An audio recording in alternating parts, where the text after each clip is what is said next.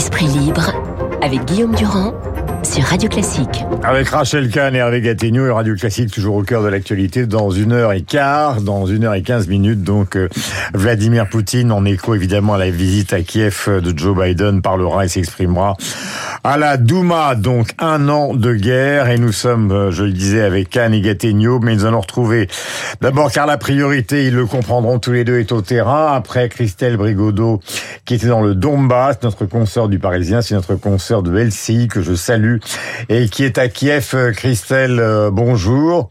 Est-ce que vous m'entendez d'abord? Charline, pardonnez-moi, bonjour. Est-ce que vous m'entendez? Oui, je vous entends très bien. Bien, est-ce qu'on peut avoir, Charline, le sentiment que vous avez dans la capitale ukrainienne après le passage de Biden?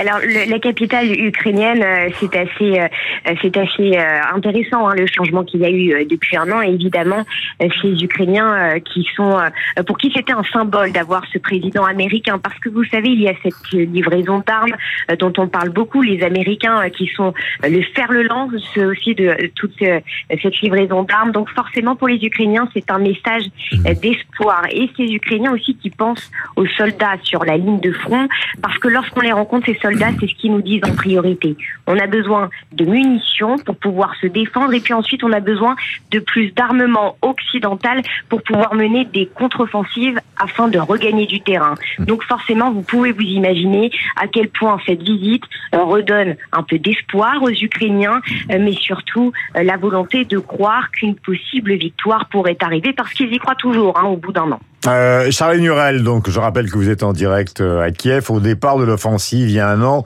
l'idée et l'intention de Poutine, c'est d'aller directement à Kiev et de se débarrasser du gouvernement. Ce n'est pas le cas, évidemment. Mais est-ce qu'on voit des traces de la guerre, du conflit dans la capitale ukrainienne? Eh bien, il y a toujours euh, ces euh, immeubles hein, qui euh, subissent des bombardements. Donc là, on les voit, ce sont des destructions. Mais le plus intéressant, c'est quand on sort un peu de la capitale.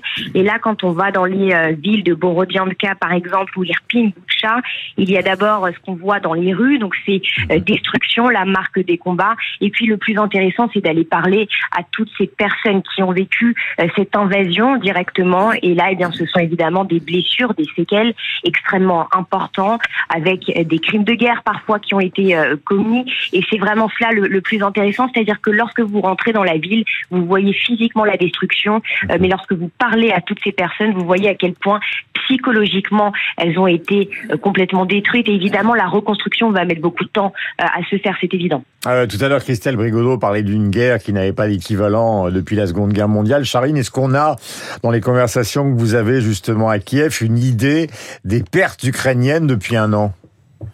Alors ça, c'est évidemment le chiffre qu'on ne se risque pas à donner du côté euh, militaire parce qu'ils n'ont pas envie. Vous savez, ils nous disent euh, il y a le moral des troupes qui est extrêmement important et si on donne ce chiffre, eh bien, on peut aussi donner l'envie à ces soldats euh, de ne plus forcément être déterminés, en tout cas, à se battre sur la ligne de front.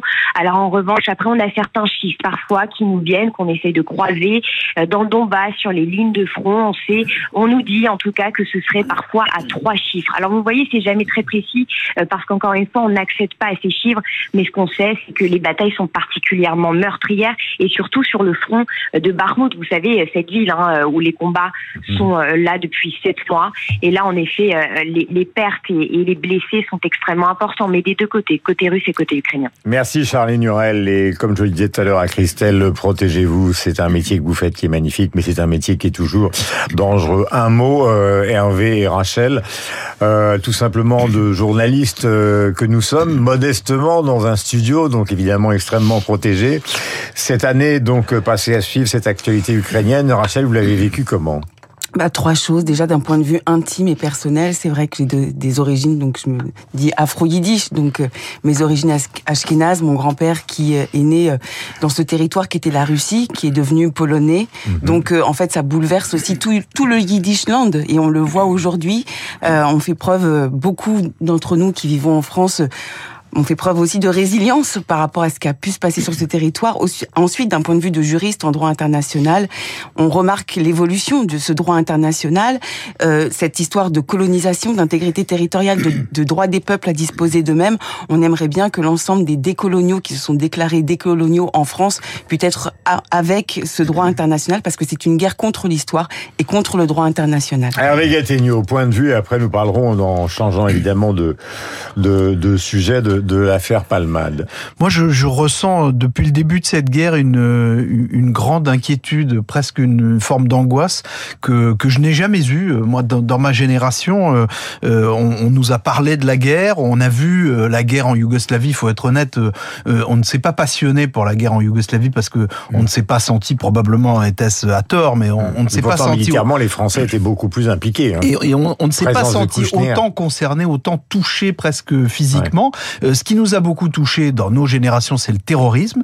Euh, mais curieusement, face au terrorisme, je trouve que on se sentait plus fort en fait. On se sentait des démocrates agressés par des gens qui étaient le contraire de nous, et donc euh, ça nous renforçait. Et là, je trouve que cette guerre nous affaiblit. Elle nous montre à quel point nous sommes devenus faibles elle nous montre même à quel point notre partie de l'Europe et a fortiori notre partie du monde mmh. euh, est devenue euh, une terre de, de, presque de renoncement. Mmh. Euh, nous sommes incroyablement fragiles et ce que nous admirons euh, chez les Ukrainiens, au fond, c'est cette capacité à être ce que nous ne sommes pas et ce que nous ne sommes plus. Et chaque fois qu'on voit ces images, je me demande, et je sais que je ne suis pas le seul, euh, je me demande si nous, nous serions capables à leur place d'en faire autant euh, pour notre pays face à un agresseur.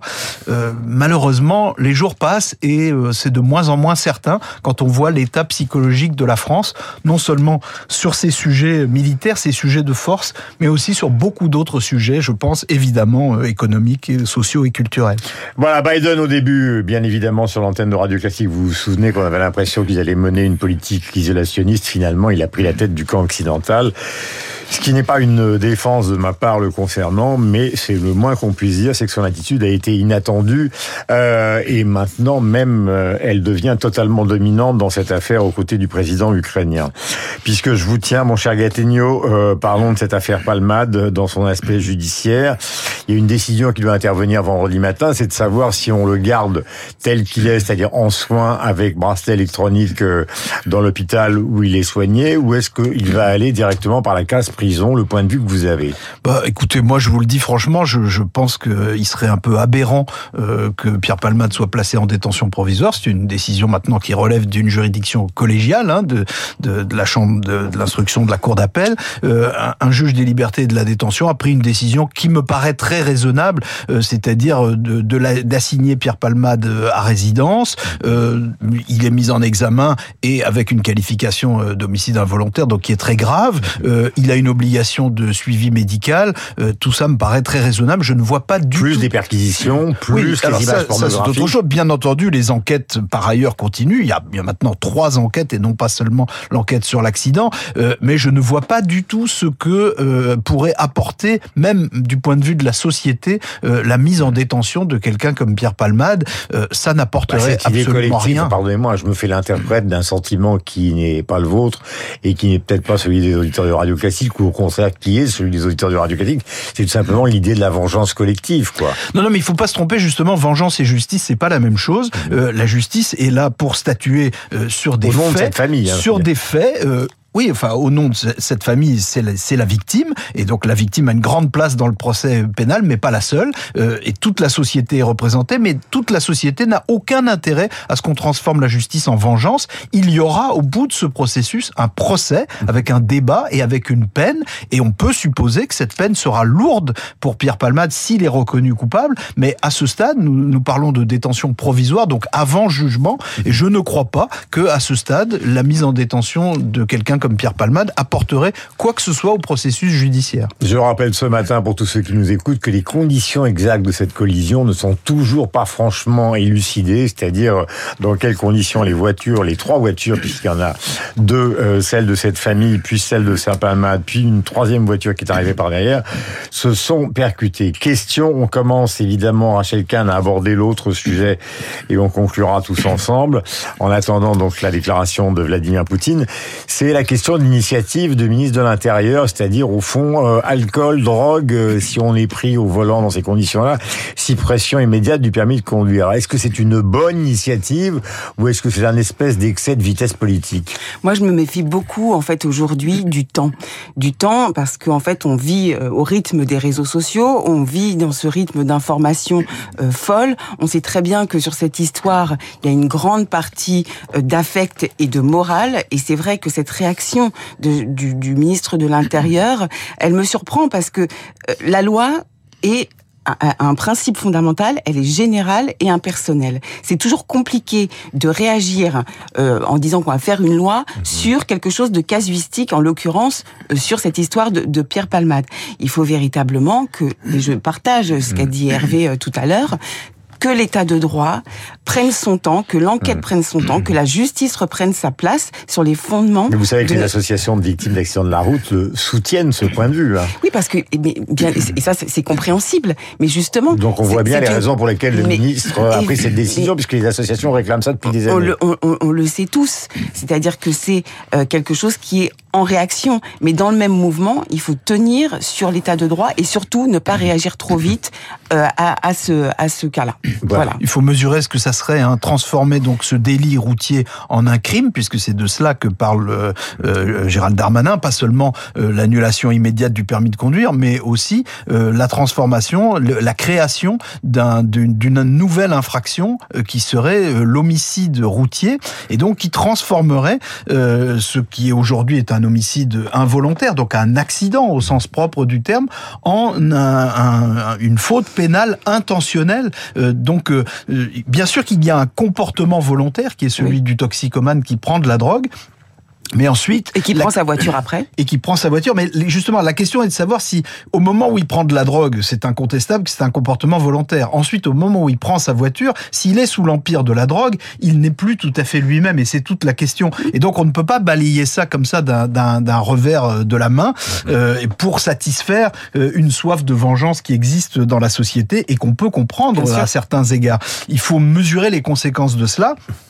Une fois de plus, en matière pénale, dans ce pays qu'est la France, euh, il vaudrait mieux revenir à l'application des lois qui existent déjà. Euh, il faut le rappeler, les peines, même pour un homicide involontaire dans les circonstances de cet accident, peuvent aller jusqu'à 10 ans d'emprisonnement. Et il y a des circonstances aggravantes, puisque la loi considère la prise de stupéfiants euh, comme une circonstance aggravante. Il suffirait d'appliquer ces, ces peines. Elles ne sont jamais appliquées. Aujourd'hui, les statistiques disent que ça ne va quasiment jamais au-delà de 3 ans de prison. On pourrait faire beaucoup plus on n'a pas besoin de changer la loi tous les quatre matins chaque fois qu'il y a un accident grave. Et Dieu sait que les circonstances de cet accident de Pierre Palmade sont graves. Euh, il est 8h57 sur l'antenne de Radio Classique. Vladimir Poutine dans une heure et trois minutes. Dernière toute petite question, vous répondez très brièvement l'un et l'autre.